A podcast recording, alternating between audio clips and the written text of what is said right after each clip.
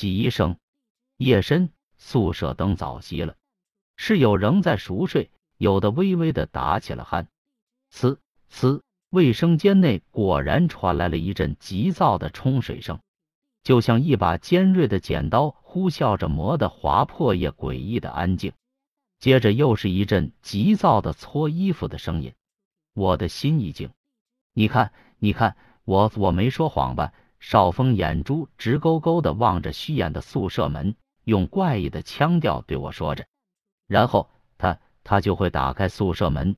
爬到我的床底，我我该怎么办？少峰的腿脚抖得不行，筛糠似的。我也不曾经历过这么诡异的事情，被他一折腾，头皮发麻。在漆黑的夜里，死瞪着眼睛看着已经被冷风吹得微微晃动的宿舍门，恐惧但是竟有些期待的望着即将从门口爬出的东西。少峰和我一样是大一的新生，比较害羞。由于大家对新学校都很陌生，初次见面后，我们便经常在一起。他的生活很有规律，起床六点，吃饭六点十五，洗衣服一定要先卷左手的袖子。但是我最不能容忍的就是他夜里十一点一定要上个厕所，每到那时，床摆着直晃荡，让人头疼。其他室友也是蛮有怨言，而少峰最近变得很不对劲。面色越来越枯瘦，还经常一个人哭泣。那天我一个人在宿舍里，少峰满脸乌云，垂头丧气的走了进来。哥，我跟你说件事。他深吸一口气，像是做了极大的努力。咋了，兄弟？我瞥了一眼他，继续玩手机。我想和李莹莹分了。他叹了口气，妈的，吓得我手机一扔，眼珠子差点没掉出来。兄弟，你发烧了吧？李莹莹眼光再差也不会跟你有关系。我连手机都没捡，转头对少峰说。但看到他深陷的眼眶，似乎还转着泪花，我严肃起来，坐在床上等他的下文。我与李莹莹是刚开学认识的，那时我在整理宿舍，她突然闯进宿舍，那是我们第一面。少峰慢慢回忆着，她真的很漂亮。文文静静的，时不时轻微的咳嗽。他咳嗽的样子真美，就像一朵洁白的花，缓缓震颤着花骨朵。少峰眼里充满了爱意。可自从我跟他相处，就怪事不断，衣服被印血手印，肥皂也经常莫名其妙的变得血红。更诡异的是，最近我每次夜里起床，上完厕所后。旁边的水房里的水龙头就会突然打开，呲呲的冒出血红的水。水龙头下是一个白色的盆，盆里竟然放着血红的衣服，衣服在盆里就像一个挣扎着的人。我哪里敢多看，一个机灵就冲回宿舍。谁知水房里传出了呲啦呲啦的洗衣服声音，声音越来越大，就好像一个人端着盆坐在我枕边，边看着我。边搓洗着衣服，这已经有一个星期了，我敢肯定不是幻觉。有一次，我把头从被窝里伸出来看，发现他正在我的床底蠕动着，然后他猛地一回头，瞪着可怖的眼睛与我对视，嘴里还叼着一块肥皂，似乎还滴答着血，然后对我森森的笑了一下。他的样子像极了莹莹。少峰哽咽着，把头扭过去，不敢再回忆。我心骇然，少峰与我趴在床上，死盯着颤巍巍晃动的木门。吱，门开了一条缝，走廊的灯透过门缝压出一个黑影。我把脸死死贴在床板上，眯着眼睛看着门缓缓打开。门边忽然出现了一只手，呈爪状在地面上刮着前行。走廊的灯光也变得忽闪起来，一亮一熄。门已开了大半。那东西整个身子已经爬进了宿舍，灯光忽闪，熟睡的室友的床吱呀呀的叫了起来。少峰现在在我旁边，努力压抑着叫声，抖个不停。他的头发长长的，拖在地面，就像一群爬行的蛇。伴随的是在地面的嗦嗦的摩擦声。我现在终于知道那时出现第二遍开门时的摩擦声音是什么了。我把脸压得更死了。她应该是一个女人。灯光虽暗，但是能看清她身上满满的血污，看来已经干了，并没有留下痕迹。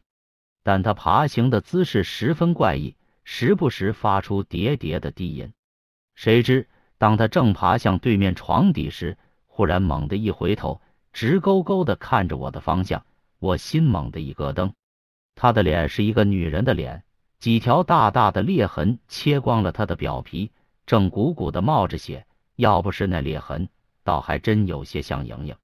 他对着我的方向一笑，用乌黑的眼睛示意我旁边的少峰，接着对少峰又笑笑。我惊惧的闭紧眼睛，心想这样就不会看到我了。这个夜惊悚的可怕，我索性一闭眼，妈的来就来，死了老子也认栽。可不能再看他那脸了。谁知最后没了动静，门缓缓地关上，他应该是走了。我与少峰就这样过了一夜。少峰，你他娘的腿不要抖，要像以前一样，怎么跟他交流就怎么交流，懂不？我唾了一口唾沫，对着手机按了发送键。现在少峰在我的安排下正与李莹莹约会，首先得确定他是不是人。虽然我不相信鬼神，但是还要确定他与他的关系。可少峰一到关键时刻就掉链子，拿咖啡的手都抖个不停。这还怎么偷偷观察李莹莹的举动？玻璃窗里的少峰低头看了看手机，往我这儿瞥了一眼，重新和李莹莹交谈起来。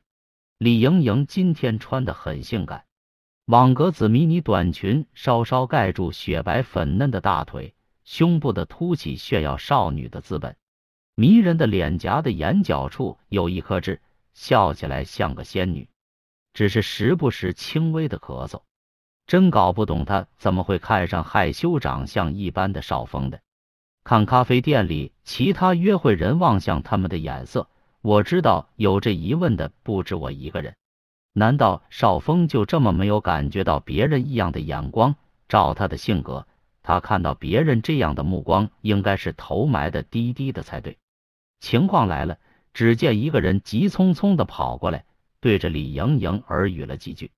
李莹莹急忙跟少峰告别，少峰也没挽留。我把相机一收，骑着单车紧跟着李莹莹。李莹莹跟着刚刚那个人上了一个黑色轿车，径自穿过车流，远远向郊外开去。由于此时正是黄昏。下班高峰期，那黑色车开的也不快，还不停遇到红灯。我骑着单车不费劲就能跟住他们。夕阳渐渐变红，车越开越远，在郊外的一个破民居停下了。我慢慢停了下来，把车靠在一个大树旁边，借着微黑的黄昏观察他们。这民居很老旧，像是被这城市抛弃的过时物品，颓卧在微黑的薄暮中。显得有些凄凉。啪啪啪！李莹莹急匆匆的敲了门。过了好长一会，门才吱呀一声开了，是一个老太太。她微醺着眼睛，看到是李莹莹，立马热情了起来，急忙把她招呼进屋。李莹莹显然没那么领情，问了句“老人什么话”，老人摇了摇头。李莹莹又问了句，手还伸在头顶比划着，老人点了点头。之后，李莹莹与同行的那个男的说了什么日记之类的。那男人一脸沉重，把李莹莹招呼上车后，一溜烟开往了学校的方向。我本想再去问问老太太详细情况，但感觉她与李莹莹关系很近，避免打草惊蛇，所以打消了去问的念头，回到了学校。刚一开门，少峰就立马迎了上来，像是等了我好久。原来真的有鬼！他凑到我的耳边，我没有说话。听上届学长说，这宿舍真的发生过命案。他见卖关子无效，直接说了起来。哦，我来了兴致。这宿舍在去年发生一起命案，一个叫吴玉成的人在夜里杀死了其他五个室友，一个不留，室友的血染红了他的衣服。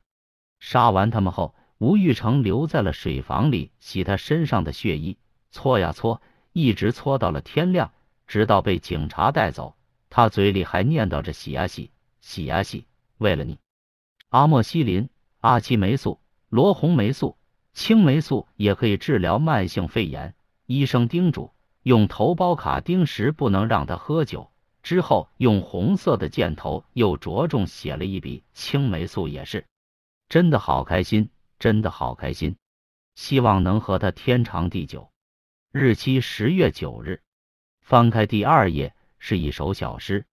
当天使把双手递给凡人，当紫薇花缠绕的藤茎伸向小草，当春的余晖洒向泥土中的幼芽，我认为我的爱情就来了。曾以为只有孤独飘零的落叶才懂我伤悲，曾以为只有长得美的藤条才能开出鲜花，曾以为。只有最美丽的贝壳才会有人去夸，我错了。再没有夜阑人静，没有孤独明月楼，没有寂寞梧桐院，因为我有了你。游落，你是我的爱情，你是我的心。日期十月十号。之后许多页都记载吴玉成与游落的事情，不过大多数是吴玉成在自己表达对他的爱意。看得出吴玉成心思细腻。应该比较内向害羞。我忽然想到了少峰，那些杂七杂八的东西都直接略过。忽然中间有一页吸引我的注意，只有几行字：他得了乳腺癌。然后吴玉成又像是思考了很久，重新画了一行，写道：“爱他到死。”这页纸很糙，应该是泪水打湿过。日期十一月三十日，我心里一酸。难得他可怜得到这么美的爱情，却只维持一个月时间。之后几页的内容却没有提到这件事，像是想努力忘记吧。翻到最后几页，我终于体会到什么叫世事无常了。你为什么要这样对我？我以为你跟其他的女人不同，可最后还是上了有钱人的床。呵呵，我也很努力的赚钱了，为了给你看病，我一天到晚在干苦力。不都给你了吗？为什么？为什么？之后用笔狠狠的画了个日期，十二月十九日。这爱情果然枯萎了。虽然中间我还以为会有超过金钱的爱情，不出我所料，不知该喜还是该悲。翻到日记的最后一页，杀人灭口吗？哎哎哎，笑话！这页没有写日期，倒染了些许血迹。之后，从本子的扉页里掉出一张照片，李莹莹。我几乎下意识的喊了出来，但仔细看似乎有些不像。突然灵光一闪，急忙打电话给少峰。少峰，你的李莹莹有谁追她追的厉害吗？我问道。晨晨，他一天到晚骚扰李莹莹，有的时候我们约会，他还在一旁故意捣乱。少峰答道。你赶紧来宿舍。今晚我们来捉鬼。我挂上了电话。有些事情就不能看得太复杂，要把复杂的事情简单化，把其他干扰因素放在一边。少峰这个屌丝追到李莹莹这个超级大美女之后，就出现了许多怪事。你说这是不是有情敌作对？起初我还不敢下结论，但是看到有人刻意装成李莹莹的样子扮鬼。还刻意把一个学长日记放在水房，又这么巧合调出了一个跟李莹莹这么像的游落的照片，似乎都在为了说明一件事情：李莹莹是鬼。陈晨是看中了少峰胆小乱猜疑的性格，做出了这招。少峰回来了，做好准备后，我们俩重新上了床。此时已经是夜里十一点了，少峰趴在床上一动不动。过了一阵子，没有动静；又过了一段时间，还是没动静。我疑惑了，难道我的猜想有误？一夜就这样过去了，我与少峰也都昏昏沉沉的睡去了。第二天，被一个别的宿舍人的叫声吵醒：“晨晨死了！”我蹭的从床上跳起，宿舍其他人也都醒了过来，急匆匆的往隔壁的四百零二赶。我到时。四百零二已经里里外外挤满了人，有的人正打电话联系辅导员，有的没挤进去的干脆拿出手机拍。不过看到那照片后，那人显然吓得不轻，脸色刷得变白，瞄了那眼照片，依稀可以辨别出一个浑身是血的男子呈一个扭曲的姿势倒在地上，他的头顶竟然还有一个血块似的东西，这是血肥皂。昨晚的鬼没有来，而是去了陈晨那儿。我下意识的肯定了鬼的存在，这让我很是担心。要是之前陈晨是鬼，那么他绝对不会变态到杀了自己的。这鬼究竟是谁？从吴玉成的笔记来看，尤洛曾想要杀死他。还有，在吴玉成杀死他们舍友并被警察带走后，尤洛去了哪里？少峰这时候悄悄的靠了过来。颤抖着拿出手机给我看，风，我的心情有点不好，过来陪陪我。是李莹莹。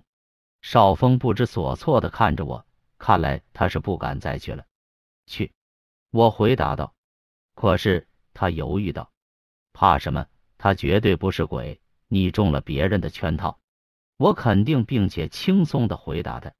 其实哪里有肯定？这个极度嫁祸推理是昨晚推出的，不过今早明显被迫。至于这可能搭上室友的命，说实话，我当时没考虑那么多。少峰像是吃了个定心丸，雄赳赳气昂昂的开到了约定地点——大二宿舍楼五百零二。请问你知道上届男生宿舍四百零三的事情吗？我把游落的照片藏在身后。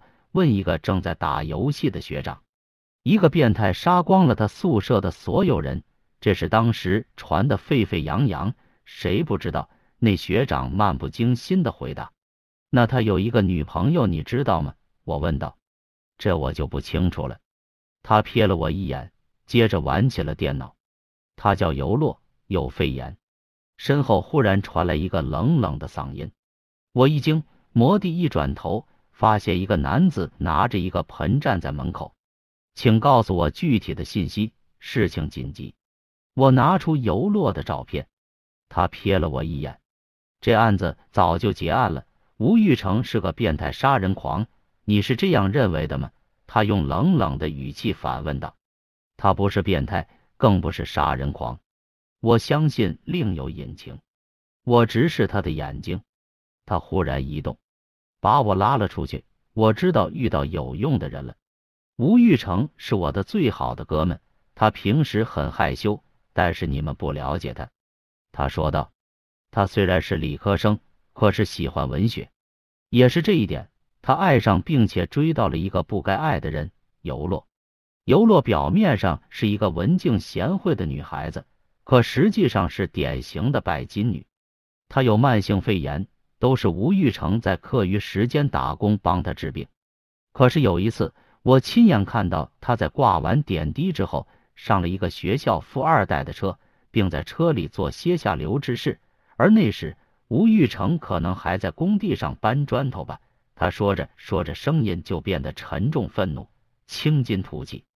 你说吴玉成会杀全宿舍的人吗？肯定是那坏女人从中做的梗。那尤洛呢？他之后去了哪里？他休了学，不知现在在哪里。我沉思了一会，心想不好，赶紧骑着单车去少峰的约会地点。一种强烈的不好的预感出现在心头，我拼了命地骑着单车，只觉得风在耳边呼啸着，像个厉鬼。他正举着魔爪伸向少峰。终于到了咖啡馆，我把车子一扔，立马奔了进去。发现咖啡馆空荡荡的，一个人也没有。我心一咯噔，急忙问问店里的服务员有没有一男一女来这里。他手一摊，无奈的说：“刚刚有对情侣过来喝咖啡，喝到一半，那男的突然睡着了。我过去问，女的说他醉咖啡。”说完，还抿着嘴巴笑。那他们去哪儿了？我急忙问道。我哪知道？哦，对了。那男的不知喝醉了还是咋回事，对着我悄悄说了声“老地方”，我心了然，少峰果然不是一般人。我喘着粗气又骑上了车子，并打电话给了一个人。砰！我一脚踩开宿舍的门，果然李莹莹和少峰都在里面。少峰像是死了，以一个扭曲的姿势趴在墙边。李莹莹正拿着一个满满的血盆子往少峰身上涂着，像是做第二个陈晨。他染着血衣，空气里充满了血腥味。吴玉成真是一个好人呢，我们恋爱至今，他一直照顾我，我真的很感动。可他真的好傻，你知道吗？我得了乳腺癌，他却坚持要跟着我。我都一个快死的人了，我想出卖自己的肉体来尝尝金钱的快感。可是有了他，他总是纠缠我。我与他分手，他不肯。他说我不能因为癌症而为了他好而放弃他。他真的好幼稚。我只想摆脱他，在人生的最后时刻体会纸醉金迷的感觉。这也有错吗？我无言。我只好用毒药杀了他。可是那些倒霉催的室友非抢他的饮料喝。最后程程发现了，也知道我的心了。他抽出水果刀，又重新杀了他们一次。为了隐藏毒药杀死的事实，他停下了染血衣的手，抽泣起来。不过，我换了身份，又回到这个学校，想在这个宿舍再找一下感觉。那天开学，我刚开门就发现了他，少峰。他跟程真的好像，我想弥补，就打定主意回到校园，跟他做了情侣。说完，他咳嗽了两声，可是仍然有人在捣乱。晨晨，他一心拆散我们俩，竟然还自导自演夜半鬼洗衣的闹剧，让少峰误以为那女鬼就是我，从而吓跑他。哎，真是巧合，晨晨扮演的女鬼尤洛，正是我现在的身份李莹莹，还偷走了程奶奶家里的日记。再让他这么玩下去，我迟早引起别人怀疑。他回头望了我一眼，所以我把陈晨也杀了。我倒抽口冷气，人命在他眼里还算什么？就像这样，他指着倒在地上的少峰说道：“现在的莹莹已经算不上是人了。她穿着雪白的连衣裙，蹲在地上，自顾自的染着血红的衣服，像是一个冷血的恶魔。莹莹，你可否听我说几句？”我把肥皂往地上一扔。